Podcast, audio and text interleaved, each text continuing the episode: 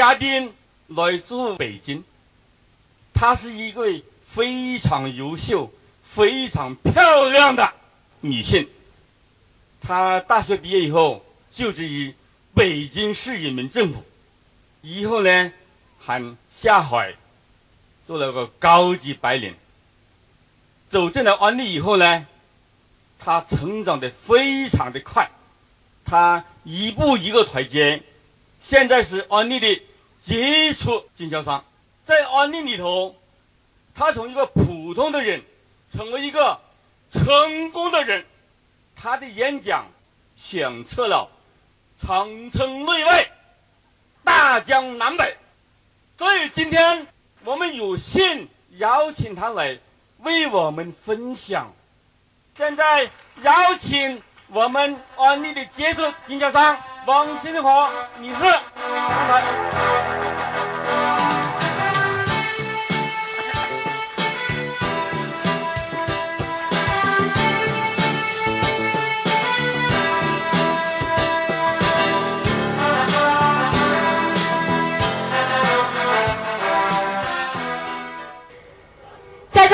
每一位好朋友，贝尔德系统大家庭的每一位事业伙伴们，大家晚上好！非常高兴哈，能够在今天的晚上呢，再次能够为大家服务，能够为大家来讲解一下在安利事业当中的四个基本步骤。我今天所有教给您的东西，都是在九九年的三月份开始，我一点点的、一点点的跟陈建林陈先生学来的。我昨天、今天所有所教的，都是我所学的。也是说学过之后我所做的，我把我所做到的有效果的再次分享给你。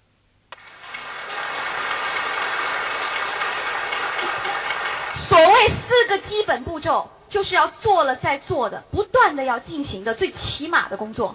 所以呢，它不需要发明创造，只需要你按部就班的去做，一直要融入到你原有的习惯当中就可以了。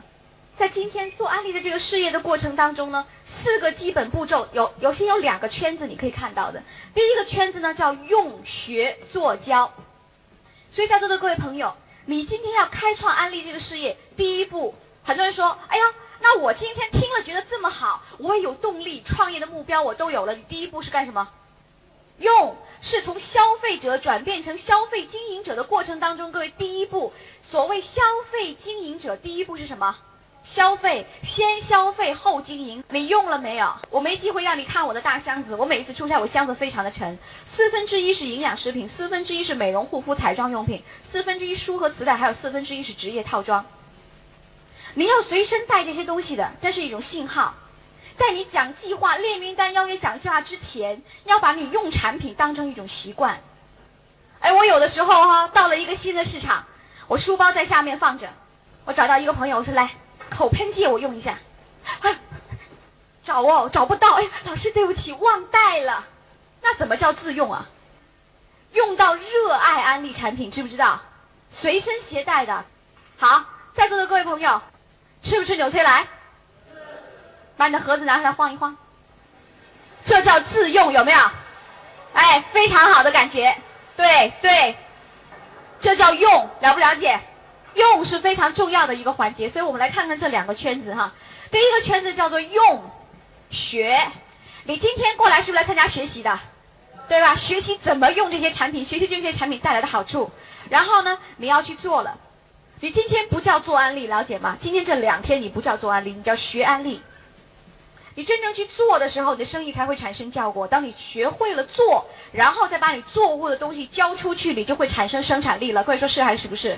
你的团队就会倍增，就会扩大了，是还是不是？然后呢，怎么做？在做的这一关呢，分成四个基本步骤。这四个基本步骤叫做列名单、邀约、讲计划、做跟进，这是最起码的四个基本步骤。好了，谈到列名单。各位，我想问问大家，为什么要列名单？就好像如果今天你开了一个商城，你是希望人进去的越多越好呢，还是人进去的越少越好？你觉得麦当劳是开在偏僻的山村，还是开在最繁华的地段？它开在最繁华的地段的目的到底是什么呢？因为有大量的人群流动，是还是不是？那你今天做安利生意，你有安利的专卖店，你希望影响更多的人消费产品，人是越少越好，还是越多越好？越多越好，就是看你能够影响多少个人跟你一起消费。那是你怎么列名单？你首先要知道，拥有很多名单的人是不容易失望的，你了解吗？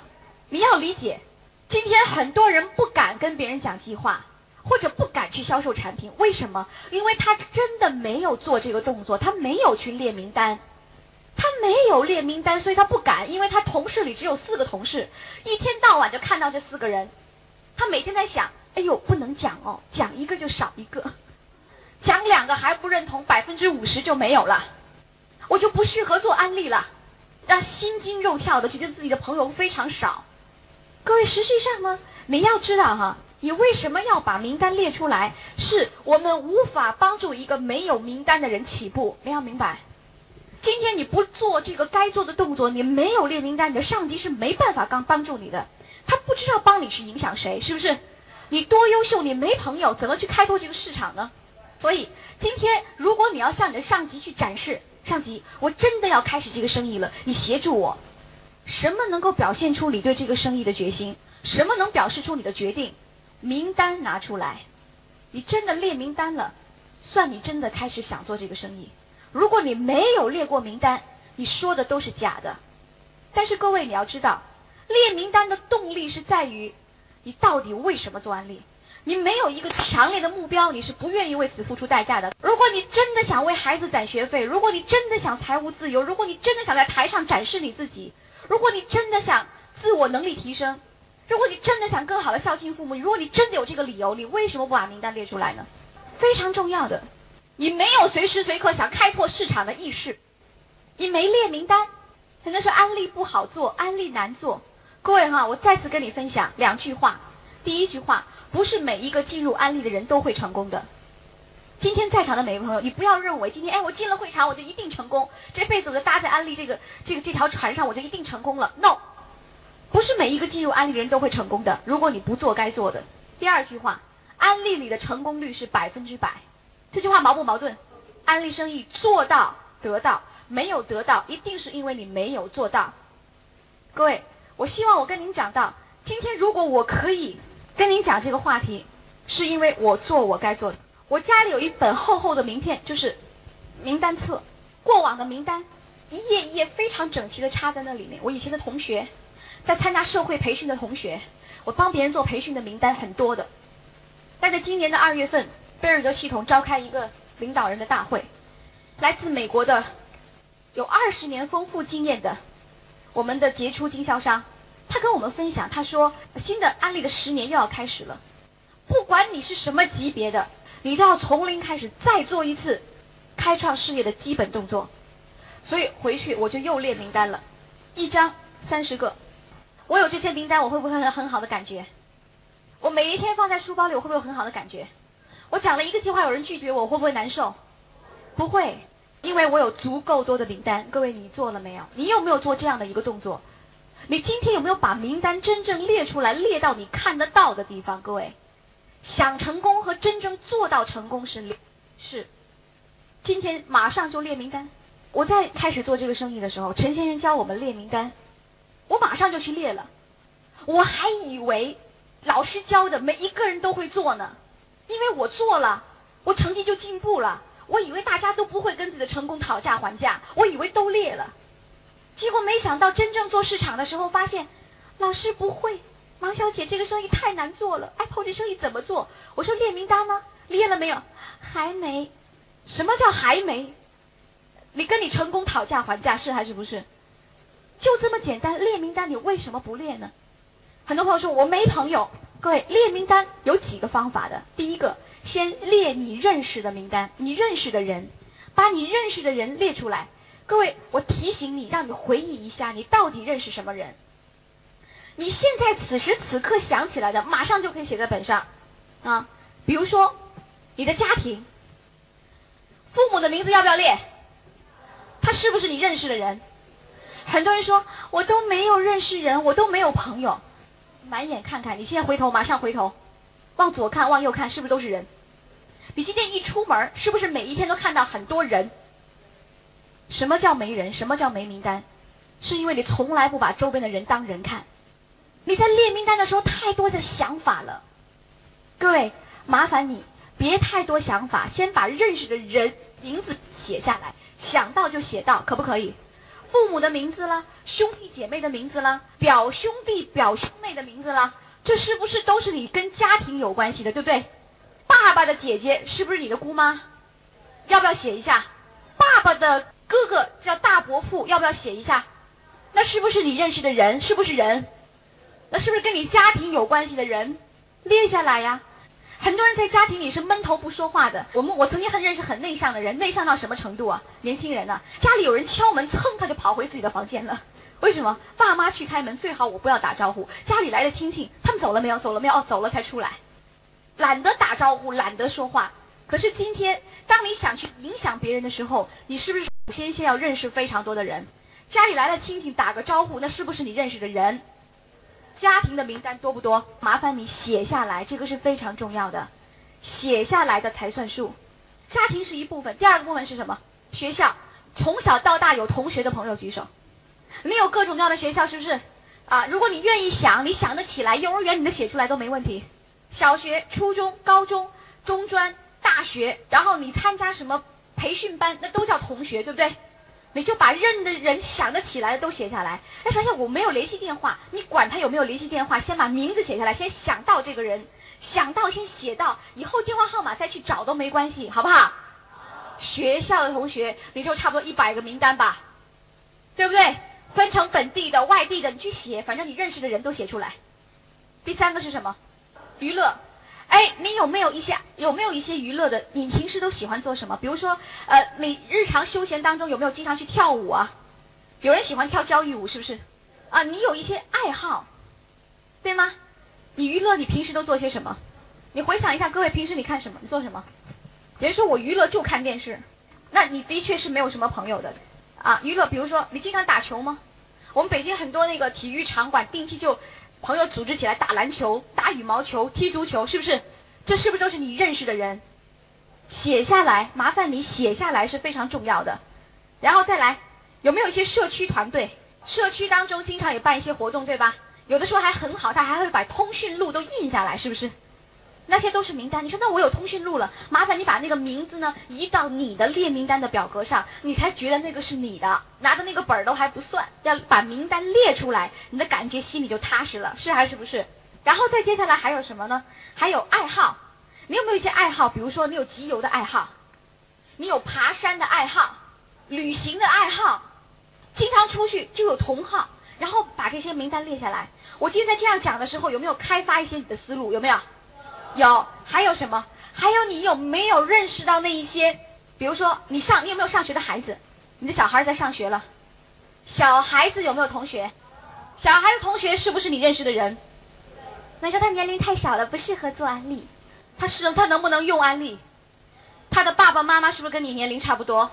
我在北京开车的时候，看到很多学校门口一下子拥了很多的人，我就是在干嘛，在干嘛？哦，原来家长都在什么等小孩下学，是不是？去接小孩的，可是那些家长都干什么？就傻傻的站在那里，就看着哪个是自己的孩子出来，彼此都不说话的，有没有？哎，我觉得真傻，傻傻站在那里干嘛？如果你有小孩的话，你知道那是多好的机会吗？哎，人家傻傻站在那里，你就过去跟人家打个招呼，你也来接小孩啊？这是一句废话，但是呢，这是一个很好的打招呼的方法，对不对？很多时候人与人交往就是从一句废话开始的。就陈先生教我的，他说多说废话。你也来接小孩啊？你小孩几年级啊？哎，有没有机会认识孩子的家长？各位，你孩子的同学那是不是也认识的？也是你认识的人？哎，孩子的班主任是不是也是你认识的人？管他推不推荐，是你认识人，先写下来再说。你想那么多干什么了？还有呢？你是谈恋爱一次就就就成功了吗？哎，你过去谈的朋友有没有？这是不是你认识的人？很多人说那不行，那不能写。一想到他的名字就心痛啊。但是你那个时候交的那个朋友，他有姐姐吧？哎，他姐姐是不是你认识的人？你想到他就心痛，想想他姐姐可不可以？哎，搞不好以后他姐姐跟你做安利了，是还是不是？是啊。哎，我真的有认识的朋友啊，他把他前妻推荐进来哦，把他前妻的哥哥推荐进来啊，可以还是不可以？那是不是你认识的人？你想那么多干什么？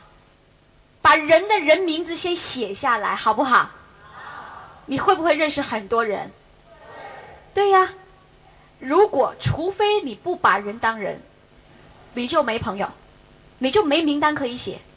其实你可以写很多的。我刚才有没有提醒你？对吧？我只是提醒你，这是一个思路。你可以去想想看，你认识很多人，如果你把他当人的话，是还是不是？好，那么你你开始产生丰富的联想了。当你产生这些丰富的联想之后，我有几个地方要提醒你：第一，名字写下来的时候不要去做判官，不要想太多，就是太胖不能做，太瘦不能做，官位太高不能做，收入太太少不能做，别想那么多吧，是吧？先写下来，听好了啊，必须写下来，写下来再说。这是第一个很重要的方法。第二个，你先列出二三十个名单，再延伸出一百三百个人的名单，越多越好。你其实最先列下来的那二三个、二三十个人呢，是你平时最熟悉交往的人，是还是不是？是吧？比如说你列出了一个小学同学的名字，可是你透过这小学同学，你想到，哎，当初我去他们家玩的时候，我认识他的姐姐，我也认识他的爸爸妈妈。有一天，他的我跟我初中同学玩的时候，他高中同学过来找他了。你透过这一个人，又想起了他的那一圈朋友，是还是不是？所以你可以透过你重点交往的人延展出来、延伸出来，那些你间接认识的朋友。这个是你必须要列出来的啊！第三个，找寻所有的方法。你要想事业成功，你要找寻所有的方法。比如说你的老的电话本了，这老的电话本，你说那那个那个人都两年三年都没没没交往了，电话号码对不对都不知道了，管他那么多呢？把名字写下来再说，对不对？这个很重要。还有很多人说我没有认认识朋友，可是你结婚的时候怎么请了那么多桌呢？朋友的朋友啊，你想了很多，怎么一做安利这些名单你都忘了呢？结婚的时候你请了多少人来吃饭？你能不能把那个名字先列下来再说，是吧？还有呢，手机的，很多人说我手机内存里有好多的号码，不用了，不用了，不用写了。其实我手机里有五百个电话号码，各位管不管用？各位，我跟你说，手机里有很多内存的号码，但是你经常用的就那百分之二十，是还是不是？不经常用的，你真的想不起来。他不打电话给你，你根本不调出这个名字来。你很少看到他的名字在你眼前晃，是不是？麻烦你写下来，写在那张纸上面，写到你看得见的地方，这个是非常重要的。另外，我要提醒你，运用潜意识想出更多的名单。我为什么要把这条写出来？因为当初我是这样子的：陈先生一个月到北京一次。那个时候，陈先生说：“陈先陈先生说，王新河，你呢，先专心做北京的市场。”不过我最近呢，经常跑广州啊、啊南方这些、深圳这些城市。如果你在这些地方有认识朋友的话呢，你可以告诉我一下，也许我可以抽时间跟他们见个面。哎呦，这句话我就听进去了啊！晚上我睡觉前我在想，我还有没有认识广州的朋友？我什么时候还认识哪个深圳的朋友？你发没发现夜深人静的时候，你的思维方式变得什么？哎呀，特别的舒畅，有没有？哎呦，你坐在那里想故事，当初哪一年我可能去过广州，我透过谁认识谁，透过谁认识谁，那个谁谁谁还怎么怎么样？你可以想出很多，那个时候突然间想出很多，可是呢，你想完了，如果不记下来，马上就忘了，是不是？然后我半夜想啊想啊想啊，突然间我就坐起来，拿个纸个笔，赶快写下来。然后那个时候我兴奋到什么程度？哎呦，我写下来，我就想激动哦，原来我广州还认识六七个人嘞，马上打电话给陈先生，陈先生。我想起来，我我突然间想起来，我广州我还认识谁？认识谁？认识谁？谁是谁？谁认识谁？哎呦，我非常感谢陈先生，很有耐心的记下来以后说好，拜拜。我一挂拜拜电话一挂下去，我一看，哎呦，一点半了，凌晨一点半了。我突然想起来，就给陈先生打了一个电话。当然，这并并不一定是最正确的动作，但是我在想，那个时候因为我想尽办法想名单，所以你睡觉的时候潜意识会帮你想很多的名单，是还是不是？所以麻烦你呢，睡觉前呢，一张纸、一支笔呢，放在那里，躺在那里先想，我还认识谁。然后你的脑大脑会给你很多的灵感，然后你马上把它记下来。这些信号不是白来的，是吗？你在想的人，可能他也在想你；你在找的人，他也在找你。很多人很多时候是有缘分来的，对不对？所以呢，尽一切的可能把名单列下来，这是我想要说的，清楚了吗？名单列下来之后，你可以有意识的去做一些什么分配。陈先生当初就告诉我们，注意年龄段，你推荐的重点对象是二十五岁到四十五岁之间，三十五岁左右的夫妻档是重点的推荐对象。但是各位听好啊，二十五岁到四十五岁之间，三十五岁左右的夫妻档是重点推向，重点推荐对象。但并不等于二十五岁以前的不要，四十五岁以后的不行，不是这样的。你重点要推荐呢？那为什么二十五岁以前不是重点推推荐对象呢？因为大部分二十五岁以前的人是没有明确的生活目标的。各位说是还是不是？他没有特别的明确。你问他，你有没有想过孝敬父母啊？他说：“哎呀，我自己一个人花钱，自己一个人就够了，不够的时候父母还给我点儿。”他没想到孝敬父母，他想到就。就想到自己呢，现在年轻人就是自己花够了就可以了，是不是？没想太多。那如果你推荐四十五岁以后的朋友呢？大部分四十五岁以后的朋友会把自己人生的期望寄托在小孩的身上，寄托在下一代的身上，是吧？哎呀，我这辈子就这样了，孩子，你一定要怎么样实现妈没实现的愿望，有没有？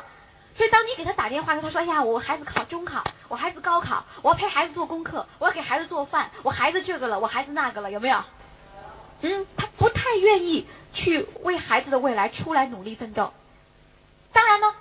少数的人，我们也见过了，在安利这个世界当中出去旅游的时候也见过了。有没有二十五岁以前就加入，而且做的很成功的？有。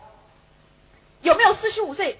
有没有四十五岁以后做的很好的？有。好像温书温一就是最好的这个表率，是还是不是？对呀，也有啊。那我们只是提醒这些朋友。二十五岁，你推荐了一个二十五岁年轻人，你提醒他不要推荐他比他更年轻的啦。二十五岁推荐个二十四的，二十四推荐个二十三的，二十三推荐个二十一的，二十一推荐个十九岁大学生。哇，每天都过来听课，听得很兴奋。他在说都等我工作了以后再做安利，那是不是荒废的时间很长？对不对？而且思维方式还不够成熟。而四十五岁以后的朋友呢，你非常有斗志，非常想做很好的，但是你尽量呢去推荐比你年轻的人。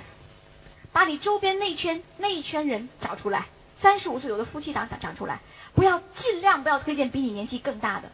你想想看，四十五岁的推荐个五十五的，五十五推荐个六十五的，六十五推荐个六十七的。如果一坐在这里满头都是白发，你敢进来吗？讲着讲着课，一定有年长的朋友说：“孩子，结束吧，腰疼啊，有没有啊？”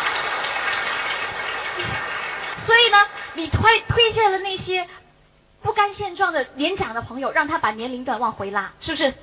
而二十五岁到四十五岁之间，三十五岁左右的夫妻档呢，无论从精力、体力、财力上讲，他都是最佳的创业年龄段，是还是不是？所以呢，把重点放在这批人身上。你可以看到，你跟安利公司出去海外旅游，各种年龄段都有，但是大部分的骨干力量是在二十五岁到四十五岁之间，三十五岁左右的夫妻档是最佳的人选。当你把所有认识的人列出来了，分类好了，我还希望你能够花时间去列一下你还不认识的人，随时随刻去做个有心人。各位，你一定要知道哈，无论你今天认识多少朋友，你认识的人都是有限的，对还是不对？你不认识的人是无限的，对不对？但为什么我不给你写是陌生人呢？因为我觉得。彼此之间其实没有所谓陌生的陌生人这个概念，好像今天我跟大家很多朋友我都不认识的，但是今天我们有这样的一两个小时的交流的机会，我们已经不算是陌生人了，对不对？我们是不是算是朋友了？人的交往都是从不熟悉到熟悉的，你说有谁从妈妈娘胎里出来就拉个朋友一起出来的？很少吧？都是出生以后慢慢交往、慢慢交往积累的名单，对不对？人都是这样慢慢认识的。所以呢，你要留心你现在还没有认识的人，他随时随刻都有可能成为你所认识的朋友。所以各位，我为什么名单册会带在身上呢？因为我随时随刻把我认识的人留下来，把我认识人的名字留下来，我认识他，我要留下来。举个例子，这次呢，我去英国伦敦旅游，去荷兰的阿姆斯特丹旅游，我一共增加了。一二三四五六，六个名单，因为是不是随时随刻都认识人？给我们导游的人，哎呀，我说你导游的真好，你的导游使得我这次的旅游呢增添价值。他是什么？他是英国籍台湾人，那怎么做案例？我哪知道怎么做案例？但是我认识这个人了，先把这个人列下来再说，可以还是不可以？以后的事以后再想嘛，对不对？导游我认识了，我还认识了什么呢？哦，我去早上吃早餐的时候，我让他帮我煮个鸡蛋，那个是中国人。他说了句话，说：“哎，我说你的口音是北京人。”他说：“对。”我说：“你住哪个区？”他说：“北京海淀区。”哎呀，我说我也是北京人，这么好。我说：“你过来工作的？”他说：“不，我留学，业余兼职在酒店里工作。”我说：“真好。”哎呀，他说：“我没看到，没有机会见到这么多的中国人在一起。”我说：“是啊，很难得的。以后北京咱们要去回北京，咱要记得联络啊。”他说：“对呀，你留个联系电话给我，我把我电话号码，我把 email 给你，可以还是不可以？”我问他：“我说，那你以后长期在北京发展，还是留在英国？”他说：“我还是长期留在英国发展。”管他那么多，交换个联系方法，他是不是我认识的一个人？是还是不是？列下来了，各位，你不列下来的事情怎么会发生呢？未来你能不能够影响一个人做决定，是先从真挚的友情开始的，是还是不是？你就把它列下来，是不是？你随时随刻都有可能认识人，但是很重要，你要先养成一个口头接触的习惯。你坐电梯跟别人打招呼吗？你进飞机跟旁边的人打招呼吗？说话并不等于一定要留名单的，但是只是养成说话的习惯，是还是不是？我上个月出差去成都，成都有一个高级经销商叫王学刚，哦，他每天都很好的状态啊，他每天都认识两到三个新朋友，他每一次进电梯都打招呼，哎呀，你形象真好，就打个招呼，也不怎么样的啊，这个习惯我们两个都有很好，但是那天我真的看到他怎么留名单，我坐在他的车上。他带我去这个穿过一个胡同的时候，隔壁有辆车迎面过来，他过去，两个人显然胡同太窄了，不能两个人同时过，所以两个人同时停下来。这薛刚就探出头去，就这样招了招手，什么意思？就是你先过。结果旁边就那个人看见他以后呢，也探出头来，意思是什么？你先过。哎呦，我就碰了他一下，说：“哎，那个人说让你也先过，也让你先过。”说：“嘿，说这人态度不错啊。”他滋滋滋滋开车过去，啪。就停下来了，他摇开摇开车门说：“先生，这我还是第一次啊，在成都第一次，我给别人让车，别人也给我让车，咱俩得认识一下。”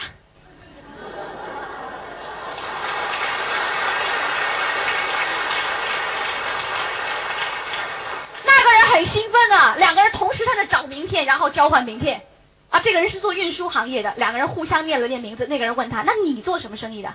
薛刚说。时间太紧，改天打电话约你，咱俩一定好好见个面。少见少见啊！第一次见到，我让别人，别人也让我。拜拜，先走，打打电话联系。而两个人走了，然后这人就问他，这个学长就问我说：“你看，第一，这个人人品很好，我让他，他让我，是不是这样？说第二，这个人有生意的敏感度，你没听他问我是做什么生意的吗？对不对？哦，他就留了一个名单啊。各位认识人容不容易？到处都是人。”你认识的人，你就拿纸记下来，你不要很兴奋的，哎，交换了联系方法，改天你就把它忘了，是吧？你的这个名单大不大？多不多？随时随刻都有可能认识人，太多人需要机会了，就看你能不能够去在这个过程当中不断的积攒你的名单，然后不断的把好的生意分享出去。这个名单量大不大？你随时随刻做个有心人，到处都是机会，对吧？名单越多，信心越多，概率就越大，同意吗？这一关过了没有？会不会列名单？接下来呢，我们来分享一下邀约的方法。第一个，先联络。邀约的时候呢，分成两种不同的方法，一种叫直接式，一种叫什么？间比较间接的，比较提问式的。什么叫直接直接式？比如说。你跟舅舅发出邀请，跟哥哥发出邀请，是不是就比较随意了？舅舅，你今天晚上在家吗？那这样的话，我有点重要的事跟你谈，你七点半等我，我去找你啊，可不可以？可以了。邀约的目的是为了见面，任何事情叫见面详谈，不要在电话里没完没了。这是我要说的第一个。第二个，你可以把自己邀约进别人家，可以把别人把别人邀约到你家里来，可不可以？哥，今天晚上你有空吗？我有点重要的事儿给你谈，要不然八点钟你到我家来坐坐，喝喝茶，我有重要事跟你谈，可不可以？直接是非常直接，你非常要好的朋友，一天到晚通电话见面的，别那么啰嗦。哎，阿斌啊，我今天晚上有个重要事儿跟你谈，你到我家来坐坐。非常要好的朋友，啪，直接见面就谈了，是还是不是？这是因为你有感情基础。听好啊，邀约是建立在感情基础之上的，因为一个电话就能约来人，那是有感情的存在，是还是不是？好，那么如果这个朋友是两三年你都没见面的呢？你要不要上来就约见面？要不要上来就就谈生意？要不要？不要。如果今天你的朋友两三年都没跟你见面了，突然说要跟你谈个合作生意，你是不是觉得很奇怪？你是不是觉得心里胆战心惊的？是不是？各位换位思考，你的新朋友也同样的。所以我希望呢，你可以保持一个联络。好，两三年没见面了，先打一个电话，跟他说。我举个例子讲吧，向先生是我的好朋友，我打电话给他，向建国你好，我是王新河呀。哎呦，好久没见面了。我昨昨天啊，收拾收拾我以前的这个联络簿，突然看到你的名字，我很兴奋，打个电话看看你的号码变没变。我很高兴找到你，以后我们一定保持联络啊，很开心的。我就是问问，这个电话号码还对不对？可不可以啊？这是不是很正常的一件事儿？你的朋友会不会感到很高兴？哎呦，你看他电话不找到我，又想起我了啊，又给我打电话了，很高兴的。第二个电话隔两天我又打电话过去。向建国，我是王新和呀。哎呦，那天给你打到电话，我真高兴。真的老朋友能联系上不容易啊。哎，你还有我的号码吗？我的号码是多少多少多少？我们一定保持联络啊。不打扰你的工作了，拜拜。可不可以？可以啊。隔几天我又打电话，向建国呀，我王新河呀。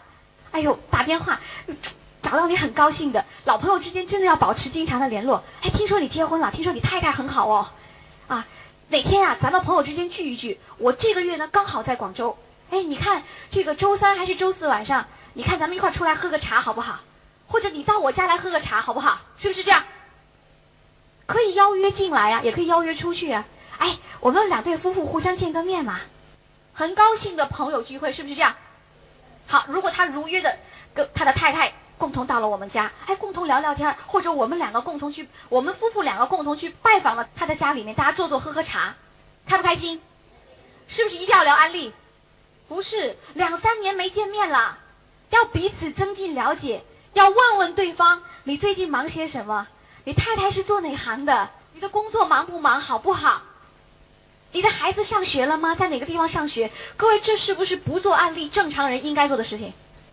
那你能不能先做正常人做的事情，可不可以？聊得很开心，友谊增进了，对不对？两三年这个距离开始拉近了，很高兴，拜拜。两天之后再打电话，向建国啊，那天你们你们夫妇两个到我们家来坐坐，哎呀，我们真的很开心啊，真的聊得真的非常非常的愉快。不过那天聊天的时候，我听说，我记得你好像是说对现在工作不太满意，是不是？其实当初有一段时间我有这种想法的，我最近也在想。怎么能够改变这种这种现状？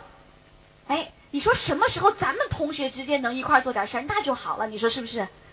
我最近呢也跟一些非常优秀的朋友接触，也确实有一些不错的机会，生意机会。你看这样好不好？相建国，哪天咱俩就针对这个生意合作的事儿，咱们俩再见个面，咱们好好再聊聊，可不可以？约上你太太一起出来，咱们聊聊。第四次是不是针对这件事见面出来聊了？那这样在谈生意是不是很合理？这个时候你在 F O R M 再再去什么进行沟通的递进方式，再去 N E A D S 再去了解那些沟通的进步，再去什么这个步骤，再去什么问题就是答案，可不可以这样再沟通啊？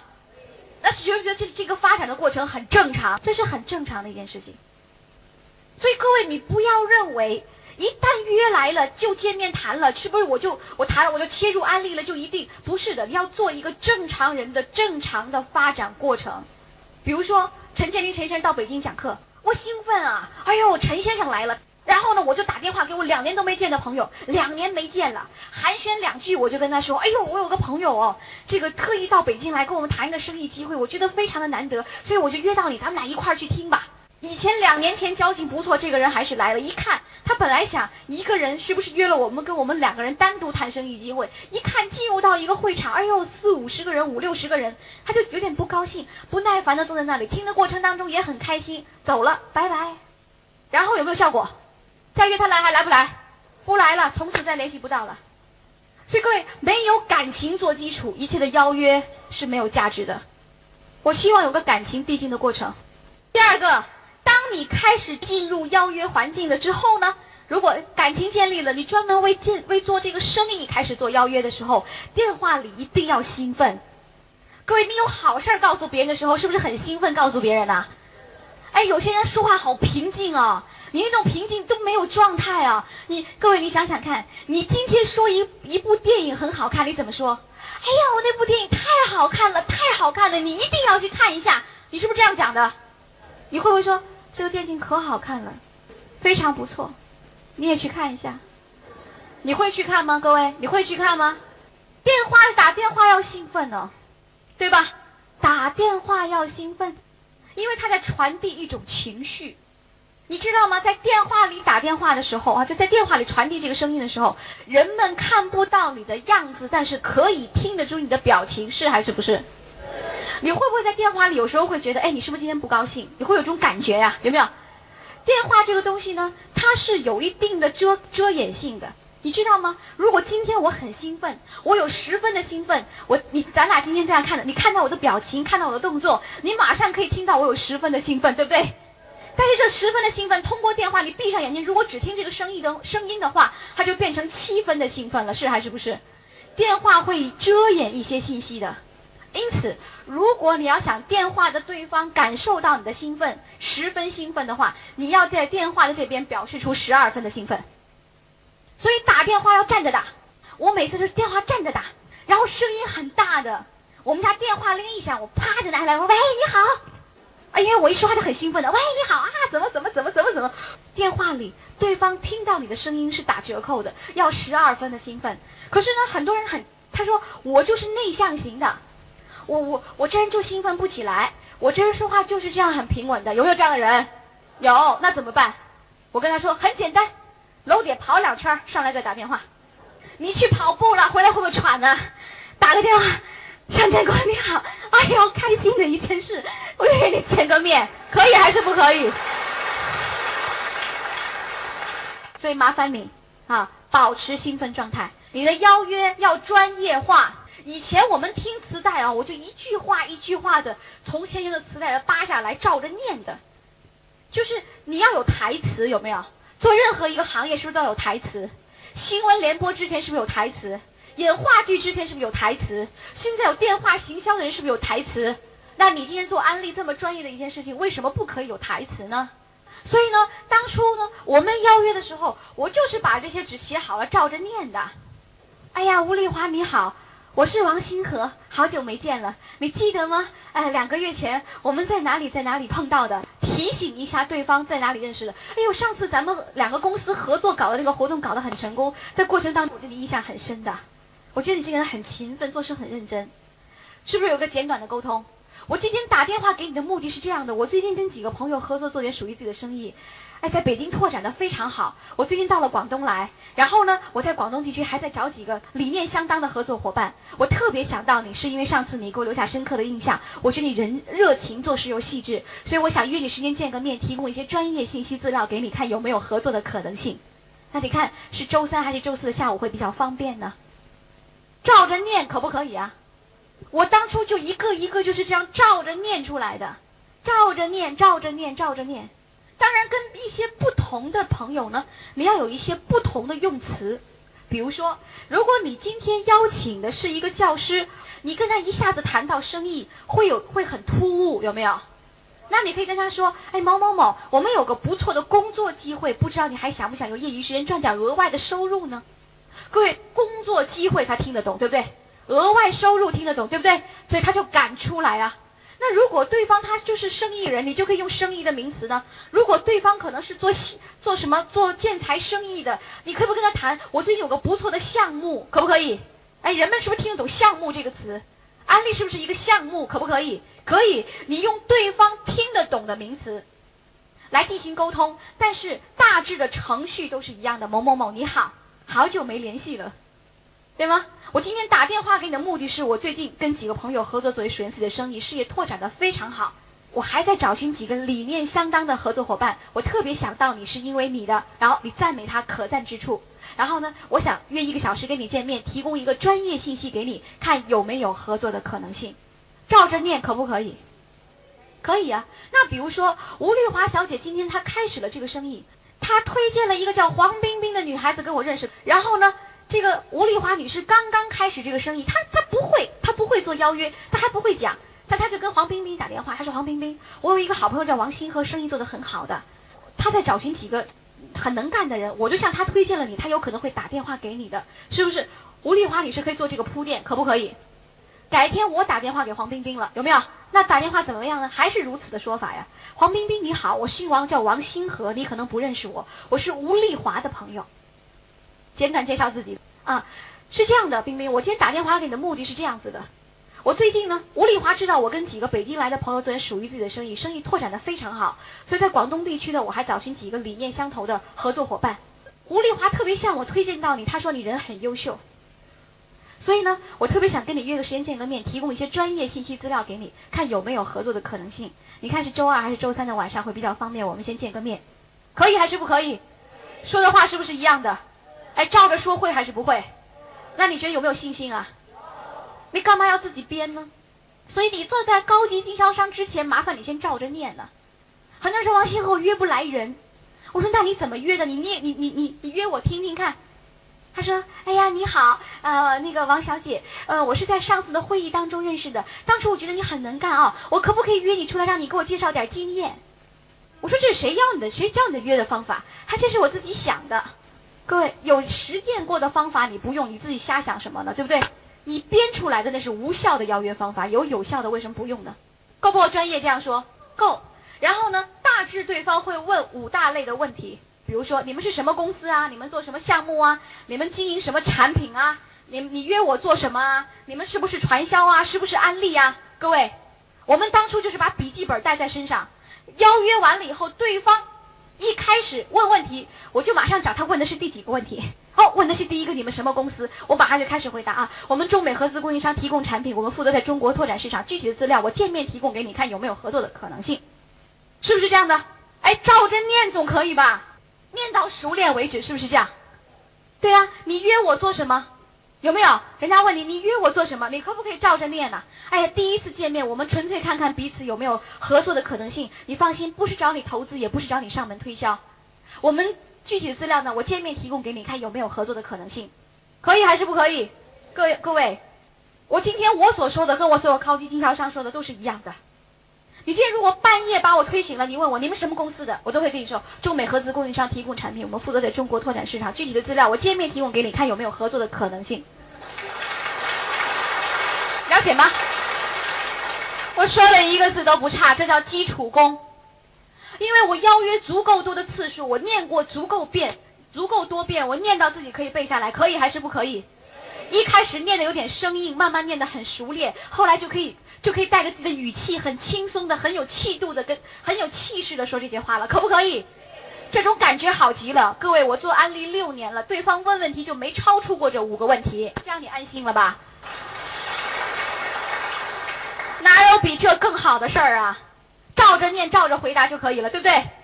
但是各位，我提醒你，回答问题呢，最多不超过两个。我个人的习惯啊，我最多不超过两个。你问我回答，你问我回答，但我不能像机械人一样，没完没了的问我，没完没了的回答。我最多认认真真回答你两个问题。其实你在回答问题的过程当中，对方根本就没听见你说什么。你说是还是不是？他只是听到你很自信的在巴拉巴拉巴拉巴拉巴拉说一些事，然后什么时候见面比较好呢？是不是？他最后就听到什么时候见？你看我们是周三还是周四见面比较好呢？他就听到这一句了。所以你只要自信的念就可以了。但他如果超过三个问题呢？我就不再回答了，我就跟他说：“黄冰冰是这样子的，因为吴丽华说你人很优秀，所以我才特别打了这个电话给你。但如果你对生活的现状比较满意了，你不需要考虑其他创业机会、生意机会的话，那我们就不必要见面。”然后我空个两秒钟问他：“那您觉得我们有有没有必要见个面呢？”对方怎么说？啊啊，那我们还是见个面吧，因为十个有九个对生活现状不满意，是还是不是？这叫姿态。你问多，他问问题问多，只有两种可能性。第一种可能性是他不相信中间介绍的那个人，他有意推脱；第二个是因为他没有需要，他不想跟你见面，浪费这个时间，是吧？那我要让他知道，你没有时间，我也没有时间。我要让你知道，如果你对生活现状已经很满意了，不想考虑其他机会的话，我们就不需要见面了。然后我反过来问他，那你觉得我们有没有必要见个面呢？他说那还是见个面吧。他说见面了，我都不马上答应，你了解吗？我会跟他说是这样的，黄冰冰，如果我们见面谈的很好，我们一定需要这个合作的话呢，我需要你每一个星期抽出十到十五个小时业余时间，我不知道您现在时间方不方便。对方会说十到十五个小时，我说对，就是平均每天两三个小时。哦，那还是可以的。他说可以的，我才跟他约了具体的见面时间。我说明白了吗？为什么？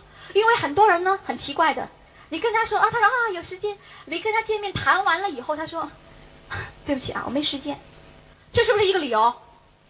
是不是一个理由？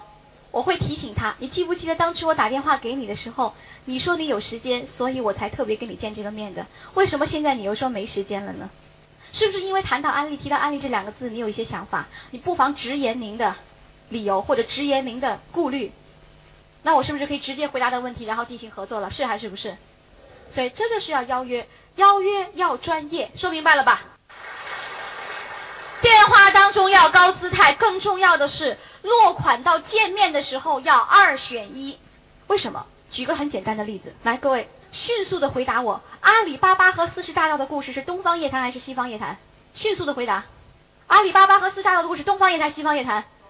东方夜谭，西方夜谭。阿里巴巴和四十大盗的故事是天方夜谭。哎呀，对呀，天方夜谭，我也知道。那你为什么选择东方夜谭？因为只给你两个答案，因为人们会在你限定的时间内回答问题，是还是不是？各位，这叫邀约，所以邀约时间二选一。然后呢，还有一个很重要的过程叫做尽量去邀一对出来哈，因为呢，夫妇两个人共同了解信息、共同了解案例的时候呢，他会。有商有量。如果你单一找了一个，另一个跟他的信息不同步，很容易发生争吵，对吗？哎，早上出去的时候我先生挺正常，怎么一回来就莫名其妙见了一个高中同学啊？见了一个高中同学叫王星河的，回来兴奋不已，有没有？听说两天之后还要去听他讲课啊？另一半开始心里不舒服了，有没有？有时候人们拒绝的不是这个机会，而是拒绝那种感觉。怎么啦？平时天天回来很沉闷的，为什么今天见了一个老同学如此之兴奋？你的另一半开始不舒服了，因为他的信息跟你不同步。所以你邀约对方了解生意计划，说说，哎，听说你先生也很优秀，一块出来聊聊嘛。听说你太太也很棒的，我们一块出来坐坐嘛。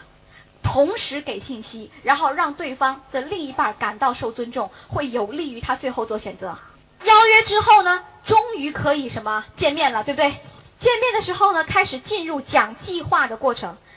但讲计划这这这个部分呢，我要花点时间呢，跟你谈谈一个讲计划的心态。有几句话啊？首先我要跟你讲到，讲别人需要的，而不是你知道的。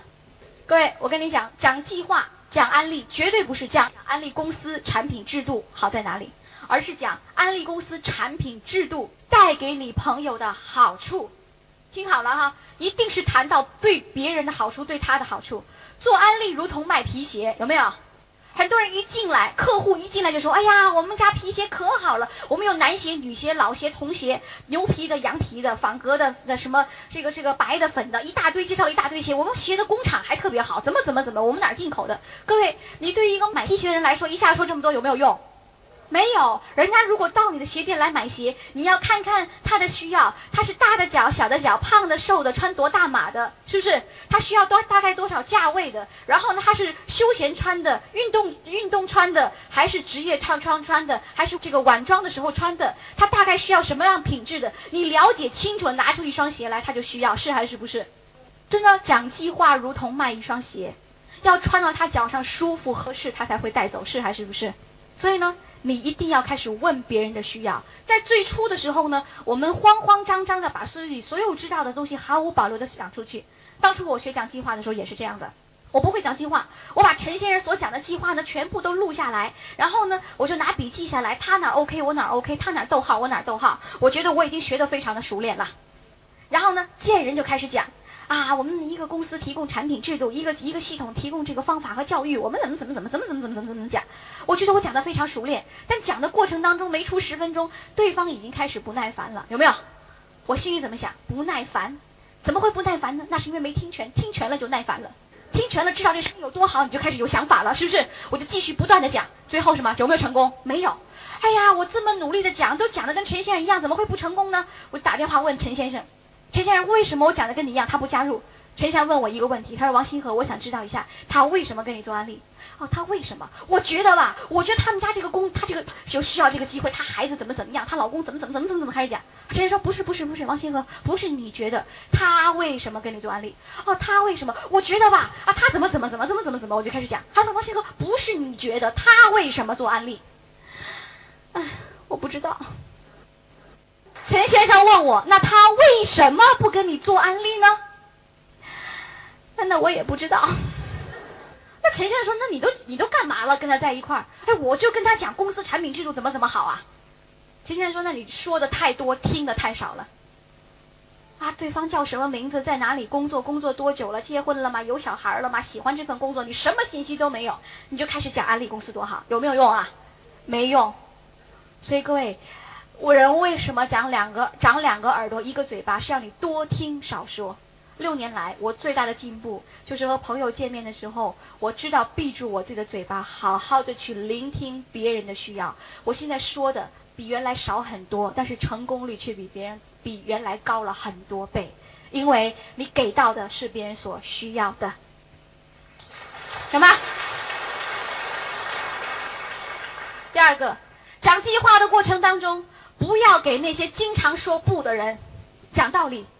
你有没？你讲到别人需要的，有人愿意接受，有人不接受，对不对？各位，接不接受是你决定还是他决定的？他决定的。你发没发现？哎，如果今天你跟陈先生讲计划，他也会做的。如果他在这个之前，他本身就是充满了充满了愿望，就想改变的人，对不对？你跟黄玉斌女士讲安利，他也做安利，因为他本来就充就充满斗志，他就想改变现状，他就有需求。你跟一个有需求人讲，讲的多烂，他都还会跟你做选择的。但如果你见到一个人，你问他过怎么样啊？还行吧，活一天算一天。未来有什么想法呀？凑合过吧，想那么多干嘛？哎呀，愿意出来交点朋友吗？我没朋友。要创业吧？没时间。都是这样的，你有还有必要跟他说下去吗？哎，我以前不懂啊，我还以为一定要跟别人讲明白。他说我没朋友，你可以找朋友的。我没有时间，你可以挤时间的，有没有？哎呦，好像你要求着他成功一样，是还是不是？对，但今天我懂得了，因为找成功的人呢，是在沙子里淘金子，是不是这样的？沙子是多数，金子是少数，不接受是正常的，对不对？他没有需要是正常的，所以问过几次之后，他说这也不，那也不，这也不，那也不。十分钟之后，我就看看表，说，哎，不好意思。某某某说你很优秀，所以我特别抽个时间跟你见个面。不过呢，啊，我们经过简单的了解，我觉得你暂时不太适合跟我们一起合作，啊，有机会再见面，拜拜，我就走了。你不要让一个消极的人不断的影响你，是还是不是？你这也没朋友，那也没时间，我求着你成功啊！你都不关心你的未来，我凭什么比你更关心你的未来呢？各位，你说是还是不是？你就把它扔到一边就好了，对不对？第三个，你一定要知道，讲计划它实际上就是一个数字游戏。当你讲计划量够大的时候，两个，第一个你会筛选出该选筛选出的人才；第二个，你会把自己的能力锻炼出来。各位说是还是不是？非常非常重要的部分。我前面讲计划的时候，我找是找不到别人的需求，我找不懂啊，怎么讲都没感觉啊，怎么聆听别人需要，我不知道啊。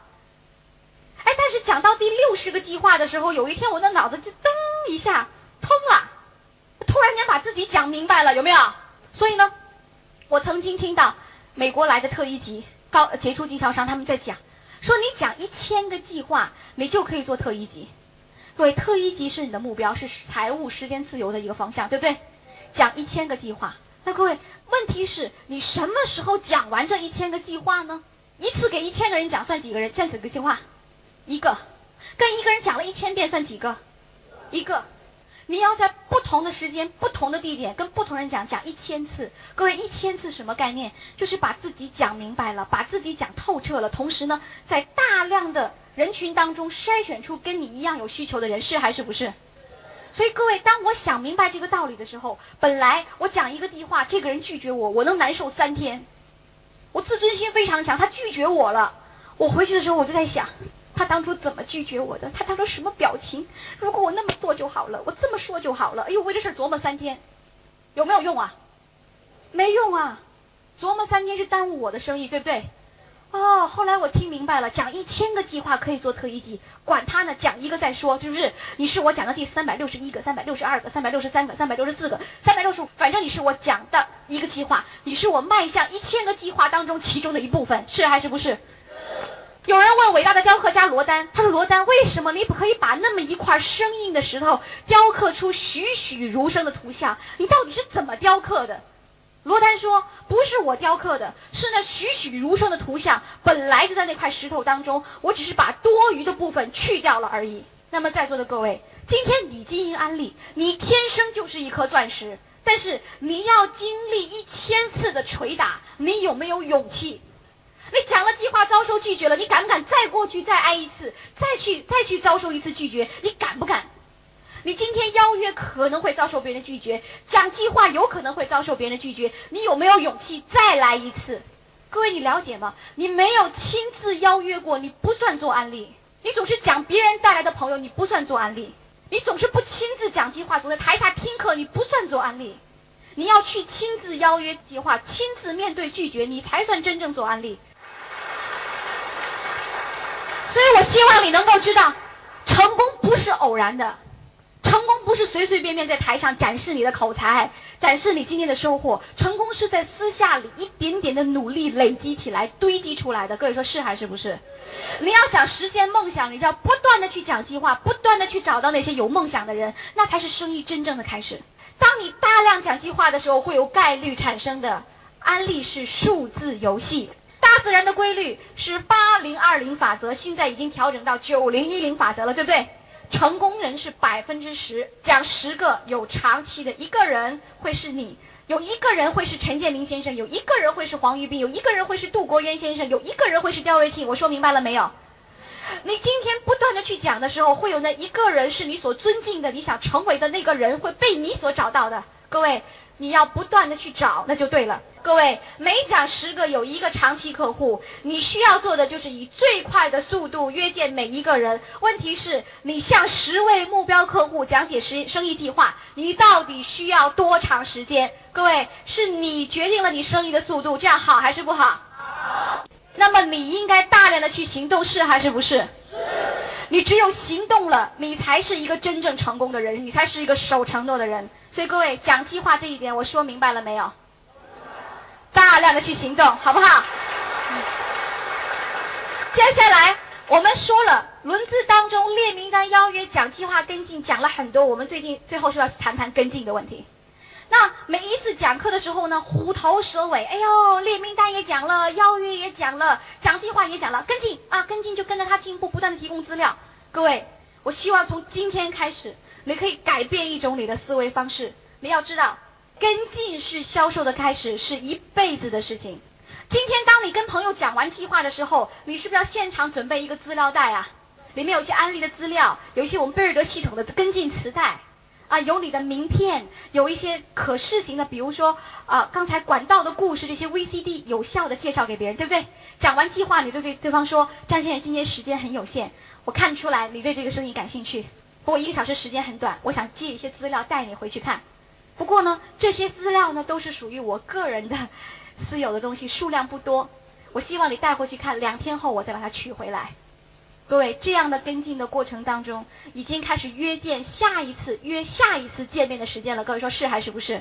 那对方说那好吧，周三的晚上我可以跟你见面，拿让给你这回资料，我就当着他的面把时间记下来。但对方说，哎呦，那不行，我那我没时间哦，那没时间就算了，我就把资料拿回来。因为很多人不接受资料是拒绝你的开始，是还是不是？我不会求着他看的。我说那没关系，有机会您再进一步的了解，我就把资料拿回来。对方说哦，那那那还是可以的，要不就再我再想想，我那个资料我还是感兴趣的，有没有这种可能？都有可能的。但是你要先准备充分的资料，资料给出去，第二天你要主动打电话，张先生，我是王新河，昨天给您的资料您看了没有？先问他看了没有，要提醒他，因为呢，生活当中平添的多了一份东西，很多人很难一下子把时间排进去。各位说是还是不是？你要提醒他，要趁热打铁。对方说：“哎呀，我还没看。”你说：“马上看吧，因为明天我就要把资料拿回来了，还有好多人向我去借这份资料，肯那个资料真的非常好，你马上看一下，提醒对方是不是？然后呢，第二天再打电话，张先生，那个资料你看了没有？不错吧？”我相信你也一定对这个生意感兴趣，对吗？如果你对这个生意感兴趣，这样吧，明天下午我刚刚刚好要去安利公司，不如我们就把见面的地点约在安利公司。见面的时候，如果你对这个生意呢，已经还是感兴趣，不如我就协助你把那个合法手续办了。你需要准备一下身份证的复印件，需要在某某银行开一个银行账户，然后到时候呢。啊，准备六十块钱基础的费用，我协助你把手续办了。然后，如果你愿意，我可以协助你先挑选一些你最先要试用的一些产品。各位，这叫不叫跟进啊？约他去店铺里去了解下一个环节，去参观店铺是很重要，让他感受到店铺的实力。这是一种跟进。另外一种跟进，可不可以跟进产品啊？你再说，那这样吧。资料看完了，两天之后，我在我的办公室里呢，刚好我们有一个小组的活动，介绍家居和个人护理产品。你也可以不妨呢，通过这些产品呢，来进一步的了解安利市场的前景。那这样，周二的晚上，您到到我的办公室来看一下产品试面，顺便把资料还给我。您看这样可以吗？你要做这样的工作，同时呢，在跟进的过程当中，要不断的提供下一次见面的机会，要打电话去问。那如果你今天是把产品销售给对方了，要不要跟进？要跟进的，各位，你要给对方建立顾客档案表的，你要知道顾客在什么地方，他在什么时候买了什么产品，消费了什么样的品种，然后一个月份的他的经营额是多少，然后你有没有给到资料，有没有约到什么？听听色彩的课程，听美容的课程，听听这个大的活动的课程，有没有借他一些书籍 VCD？你是要做记录的，这个叫跟进。你今天去美容院、去去健身中心，人家都给你建，都给你建立档案，是还是不是？那为什么你今天做安利不可以做得更专业一点呢？你知道，当我们给顾客建立这些漂亮的顾客档案的时候，当我的朋友拿着这些顾客档案去到他的朋友家里服务客户的时候，人家会感觉非常好。哎呀，每一次销售都记录下来，真好，是吗？同时，人家会觉得翻看翻看你其他的，哎呦，你有这么多的客户，哎呀，这个人还还买了这么多营养食品，这个人还介绍客户给你给你了，那我也介绍两个客户给你，是不是？这叫跟进，你要记载他的进步过程。同时呢，不要产品卖出去，计划讲完就不再理别人了，要打电话做跟进，不断的保持电话的跟进程度。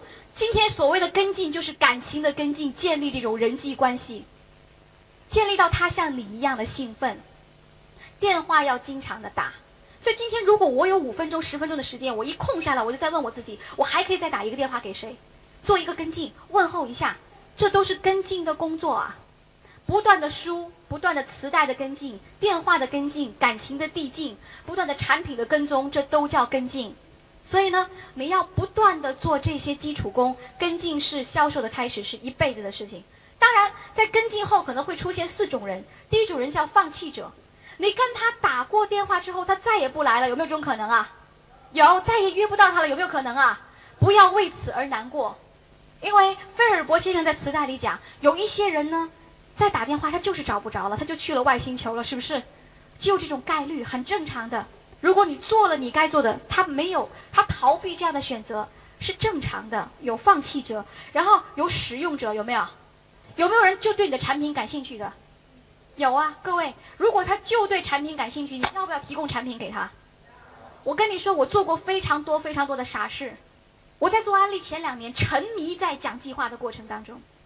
因为消费经营者是消费在前，经营在后。他消费的好，这些产品他有可能成为经营者，是还是不是？你要给自己一个机会，不要做事做得很极端。一天到晚讲计划就不销售产品，就好像一天到晚开分店都不卖产品是一样的道理。你是赚不到钱的，是不是？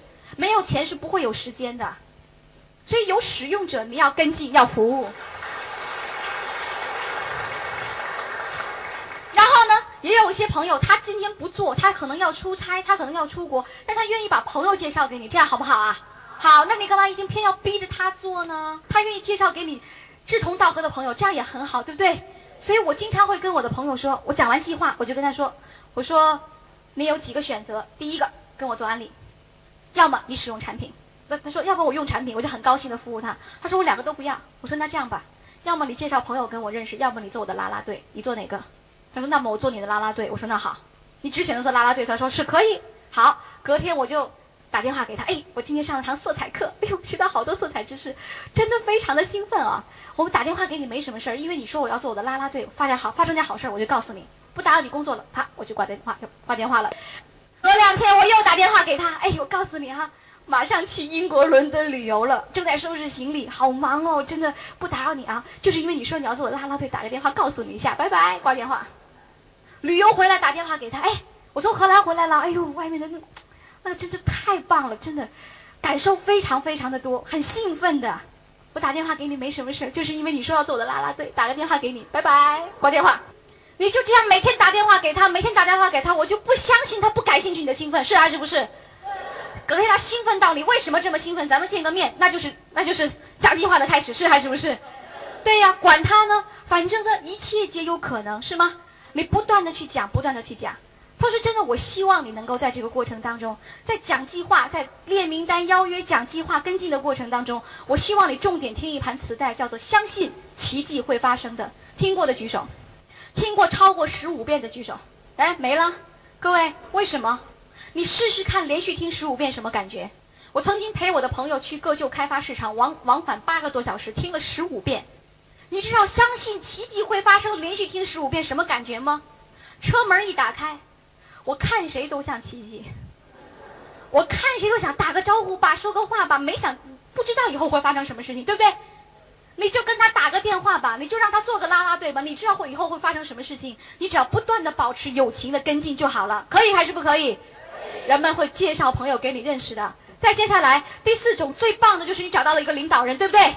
跟进以后找到了个领导人，你说该怎么做他就怎么做，他会成功，愿意付出一切的代价，这样好还是不好？好那，如果你要想吸引到领导人，你自己先成为什么人？你一切先做正确的动作，好不好？就是这四个基本步骤，不断的做，不断的做，不断的做。各位列名单、邀约、讲计划、跟进，是安利生意的基础。当你这个圈子转得越来越快的时候，就是你生意不断不断的向上迈进的时候。当你生意开始下滑，就是这个你轮子不转的时候。所以，当你感到困惑、感到迷茫，想寻求有没有好的方法，能不能成功速度更快，你唯一能做的就是回家列名单、邀约、讲计划、跟进，列名单、邀约、讲计划、跟进，列名单、邀约、讲计划、跟进。这个过程当中呢？历练的是你心里的战斗。